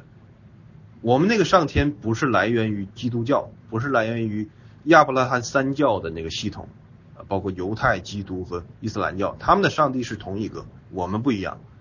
我们的那个上天来源于什么呢？来源于东亚诸民族各个民族的一个呃非常普遍的一种信仰，叫做萨满萨满教。我在上一次一个一个语音，呃，这个讲讲的东西里边也提到这一点。这个萨满教其实不只是东亚了，实际上你还可以把它弄到，比如说印度，婆罗门教，它一样是类似这样萨满教的一种宗教。你拿到埃古埃及去也是类似的，啊，古埃及的统治者叫什么呢？叫法老，明显就是政教合一嘛，权力跟宗教这这个这个就合在一起嘛，啊。那么还包括什么？就是西伯利亚的各种森林里边的草原上的各种民族都是这样。而在我们传统的文化中，比如说在儒家或者是在道家，不是道教啊，道家，他们对于天与天道的理解，我甚至觉得他们，尤其是儒家对于天的理解，我甚至认为他们是在反，就是一定程度上是在反这个传统的。蒙昧的那种萨满教的解读，它更接近于欧洲近代欧洲人的那种自然神论的观念啊，不是那种蒙昧的、愚昧的、迷信的解读，而是有点更偏向于理神论，也就是自然神论的解读。这都是很好的，但无论怎么样，只要你这个权力跟这个权 power 权力和宗教或者说跟这个真理结合在一起的话，那就是那那那就可怕了，那就成了政教合一的一个极权主义、专制主义的顶峰的一种形态了。这种情况下，就像托克维尔书中所说，不只是对这个社会不好，对老百姓。这个是一种摧残，甚至对宗教本身都是一种巨大的伤害。